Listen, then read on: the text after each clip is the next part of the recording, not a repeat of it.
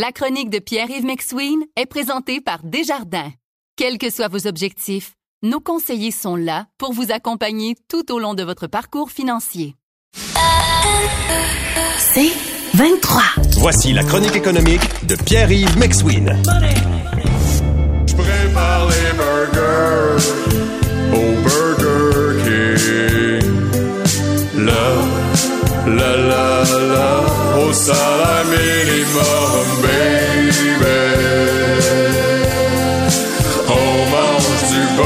remercie l'équipe de recherche musicale euh, du 98.5 FM et de Cogeco Média. C'est une équipe qui compte euh, plusieurs dizaines de salariés qui font un très bon travail, comme en témoigne cette chanson euh, de circonstance, Pierre-Yves. Oui, parce que c'est l'augmentation du salaire minimum à Ben oui, 15 ben oui, ben 25. Bon, euh, OK. Euh, 15,25 c'est-tu assez pour vivre dignement quand tu travailles à temps plein? C'est une grosse question, ça, Patrick, parce que, un, qu'est-ce que vivre dignement? Deux, où? Dans quelle région du Québec? Quels sont les coûts? C'est quoi ta situation familiale?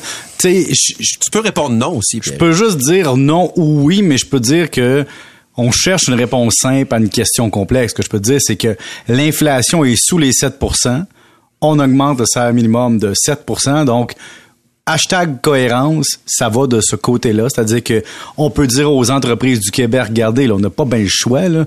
Les gens ne, ne paient pas leur capa- pas capables de payer leur capacité d'augmentation de coût de la vie. Donc ça, ça fonctionne. D'un autre côté, Patrick, mettons que je suis un employé de l'État. On jase. Ouais. Puis que je suis en négociation salariale avec le gouvernement. Et que le même gouvernement me dit, écoutez, euh, on vous offre un montant forfaitaire et euh, 9% sur 5 ans.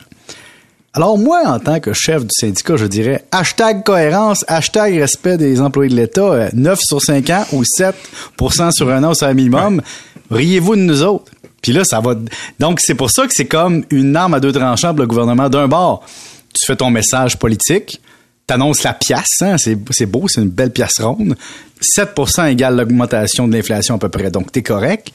Mais de l'autre côté, t'as une négociation qui s'en vient avec tout le monde euh, au niveau du secteur public, et là, tu vas te faire mettre ça d'en face à tous les jours. Après ça, au niveau des entreprises, Patrick, je vais sortir mon plus grand talent, c'est-à-dire celui de bruiteur. Le 1er mai euh, 2023, ce qui va arriver, c'est que tous les gens au salaire minimum vont être augmentés. Tu comprends? Ouais. Et là, les autres employés vont débarquer. Ça cogne encore. Hey patron, oui, euh, excuse. Moi, je gagnais 15 pièces à l'heure. Là, tu m'amènes à 15,25 puis t'amènes le petit dernier de 14,25 à 15,25. Donc, moi aussi, je veux une augmentation de 7% Et ça va être comme ça sur toute la chaîne. Et tu sais quoi, Patrick? Les plus hauts salariés réussiront pas nécessairement à 7% non plus. C'est pour ça que même présentement, on peut dire qu'au salaire minimum, on augmente de 7% parce que c'est le coût de la vie. Les gens qui gagnent plus que le salaire minimum réussiront pas tous à avoir le la même translation, si tu veux, en mathématiques, au niveau de l'augmentation de salaire. Maintenant, que feront les entreprises? Bon, il y a des entreprises qui sont beaucoup basées sur les coûts et que ça va être euh, proche du coût de grâce et qui vont dire, ben, il faut que soit que je change mon offre de service. Que- quel type d'entreprise? Ben, je te donne un, un exemple. Une entreprise qui a beaucoup, beaucoup de main-d'œuvre au salaire minimum dans son modèle d'affaires. Exemple, une entreprise estivale qui va voir ses coûts augmenter de matières premières, euh, ses coûts d'employés, euh, son augmentation des assurances, euh, de son loyer, tout ça, mais que son client voudra pas payer plus parce qu'il compresse. Tu t'es dans le, dans le, service de, de divertissement. Puis ça se peut que le reste monte pas. Donc, il va falloir que tu changes ton offre de service. Peut-être tes heures d'ouverture. Tu vas peut-être dire, regarde, j'avais deux employés dans mon café à telle heure. Je vais en avoir juste un je vais peut-être servir moins de monde, je vais peut-être avoir de la frustration, mais je vais tirer l'élastique un peu. Euh, j'ai un gym, je vais peut-être couper une heure de service. C'est niaiseux. Tu sais, des affaires de main qui vont faire en sorte que tu peux couper dans tes coûts. Euh, à- quand tu arrives à l'épicerie, Patrick, tu sais qu'il y a des épiceries avec et sans emballeur? Et c'est bien rare que je tombe sur une caisse où je suis emballé, la pointure. C'est-à-dire que... Tu t'emballes toi-même. Je m'emballe moi-même, puis il faut que j'aille vite parce que la caissière, elle me pousse ça. Là. Le caissier me pousse ça, puis ah ouais, emballe. Puis là, comme, je fournis pas, puis allez voir, carte à points, payé, bye-bye. Tu sais, là, il y a un autre client. Tu sais, ça, ça met de la pression, puis des fois, il y a des emballeurs pour aider. Mais si tu augmentes les coûts, tu peux dire, ben, je vais couper des emballeurs. Je vais faire travailler plus le client. Euh, tu vas avoir des caisses automatisées un petit peu plus, peut-être Je te dis, aussi. dans les, dans les épiceries, des fois, là, je regarde tout ce qu'on fait nous-mêmes. Euh, je pense qu'ils vont nous demander de, de sortir le stock des camions puis de les mettre les tablettes. Ben, tu sais, mon gars me dit, l'autre jour, papa, on devrait tout acheter chez Ikea. Tu sais, la réflexion d'un enfant de 8 ans. Ouais. Parce qu'il dit, regarde, c'est Tu des peux beaux... tout acheter chez Ikea. hein. Il y a même une cafétéria puis de la bouffe. des hot dogs à une pièce, là, ça reviendrait pas cher pour souper. qu'il dit Ikea, c'est mon magasin préféré. Bon, c'est sûr, j'ai acheté un lit Ikea, puis c'est le seul que j'ai acheté, donc tu comprends qu'il comprend pas autre chose. Mais là, j'explique à mon gars, je dis Ikea, c'est design, c'est pas cher pour une raison, Émile. C'est quoi? C'est que papa, il fait la sous-traitance. Fait qu'au lieu de payer un employé 20-25$ piastres de l'heure, moi, je prends mon dimanche pour monter ton lit. Fait que ça, ça doit être le fun de être ton fils. Non, mais il me demande des choses de la vie, il faut que j'explique, tu sais. Tu sais, c'est qu- c'est quoi hein, c'est quoi être euh, papa hein, c'est être un père, point. Fait que il y a pas de joke d'aumônier, t'es juste père, t'es père de rien, t'es père de tout. C'est pas une joke être un père. Non, c'est pas de tout. Et là, Patrick, tous les autres seuils aussi, il faut qu'ils soient indexés, tu comprends, les seuils gouvernementaux de, de revenus, d'allocation. Donc, c'est normal que tout change de 7% mais c'est sûr que pour des employeurs qui ont une marge très faible, beaucoup d'employés, il y a une question à se poser. Il y a des modèles d'affaires qui existent, Patrick, dans des industries à des moments de la vie et qui n'existent plus plus tard parce que le client ne veut plus payer la valeur, Comme? les coûts augmentent. Ben, il y a plein de choses, Patrick. Je te donne un exemple que je t'ai déjà donné souvent. Tu sais, des boîtes repas, c'est cool quand l'industrie va bien, quand le monde a de l'argent, puis il n'y a pas de compression dans leurs coûts, puis qu'ils vont à l'épicerie, puis qu'ils ont de l'argent en masse pour le payer. Quand les gens commencent à passer dans les médias puis dire que l'épicerie augmente trop, que le bœuf est de 20% 30% que tout augmente, d'aller au restaurant puis payer des boîtes de repas, c'est un peu moins logique. Et donc, il y a des business comme ça qui sont cycliques. Même l'offre dans la restauration peut changer. Tu sais, on peut changer des, modèles d'affaires qui sont avec service, avec des modèles où je te redonne ton plat, tu vas t'asseoir à table. Tu peux changer des modèles où il y a des salles à manger, où il y en a plus. Un bon exemple, c'est Starbucks. Starbucks, je sais pas si tu as remarqué, il y a eu quelques fermetures à Montréal. Mon Dieu, oui. À l'entour du bureau, on était servi. Je pense qu'on avait trois Starbucks disponibles Mais- à distance de bras. Ce- Ceci étant dit, les coupures, les, les fermetures de Starbucks euh, autour euh, ont commencé... euh, À cause de la pandémie. à- non, mais avant la pandémie. Oui, exactement. Mais la question est pourquoi? Ben, un moment donné, tu payes une salle à manger pour des glandeux. Et là, tu te dis, attends une minute, ma- mon, mon core business, c'est quoi? C'est de vendre du café puis t'as, t'as bu votre temps. Et donc, on peut louer des plus petits locaux puis faire plus de services qui partent. Donc, ça prend moins d'employés pour gérer le même, le même capacité de vente. C'est juste que tu n'offres pas le service complémentaire d'entretien d'une salle à manger. Tu comprends? Ouais. Et donc, c'est un peu la même chose dans plein de restaurants ou plein de services. On va peut-être changer des modèles d'affaires. Il y a peut-être des business qui existent présentement, Patrick, avec les emplois au salaire minimum, où ils vendent des produits raffinés. Puis il y a peut-être une moment qu'on va dire, c'est-tu quoi, ces produits-là ne méritent pas une une, une place pour les vendre uniquement. On va les vendre à travers un autre réseau.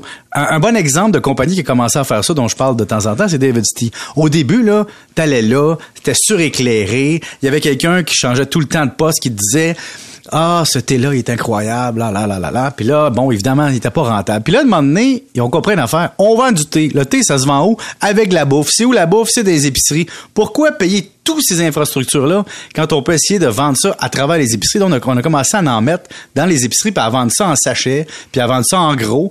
Puis c'était une façon de tenter de rentabiliser le modèle. Ben, des fois, c'est un peu la même chose sur tes coûts ton modèle change, la réalité change, t'adaptes ton modèle ou tu changes. Il y a un beau dicton en anglais, Patrick, qui s'appelle Adapt or Die. Donc, tu t'adaptes à la réalité ou tu changes de vie. Vous écoutez La Chronique économique avec Pierre-Yves McSween. Ici Patrick Marcelet. Dans la deuxième saison de mon balado Relève-toi, je reçois des personnalités d'ici qui ont su se relever après de difficiles épreuves. Cette semaine, Patrick Marcelet reçoit Geneviève Rioux. Il y a tellement eu plus d'hommes qui m'ont tendu la main après ça que d'hommes qui m'ont fait mal dans ma vie. Je veux pas laisser les hommes qui blessent gagner. C'est pas supposé d'arriver une fois, encore moins deux fois. Qui garantit que ça arrivera pas une troisième fois? Relève-toi, disponible dans la section balado du site web de votre station Cogeco Média. Présenté par les Centres de prévention du suicide du Québec. Est-ce que Microsoft est en train d'essayer de s'adapter en coupant 10 000 jobs? Euh, oui puis non, Patrick, parce que Microsoft, dans les grandes entreprises comme ça, l'embauche, le licenciement puis les restructurations, ça fait partie du modèle d'affaires.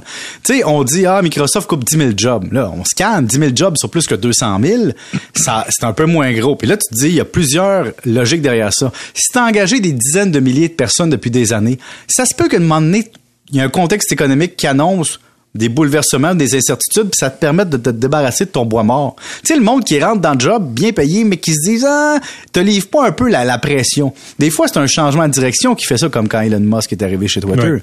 Euh, des fois, c'est que ton chiffre d'affaires n'atteint pas les objectifs. Mais Patrick, je suis allé voir Microsoft, euh, l'information sectorielle.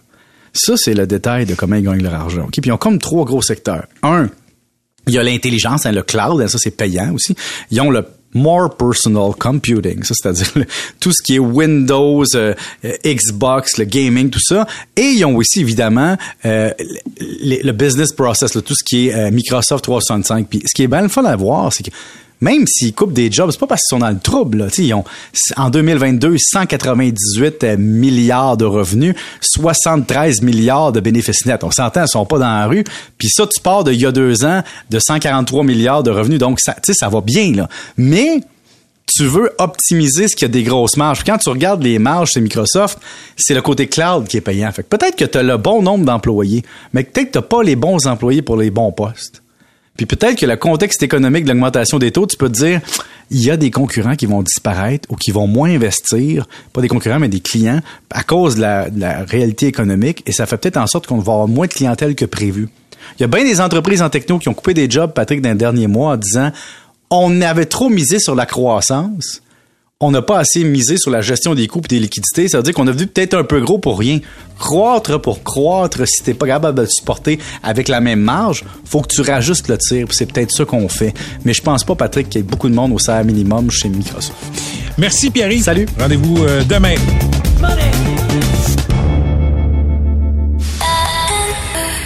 C'est 23. Recule un peu, recule, recule. Stationner en parallèle, ça devrait être simple. OK, crampe en masse, en masse, crampe, crampe, crampe!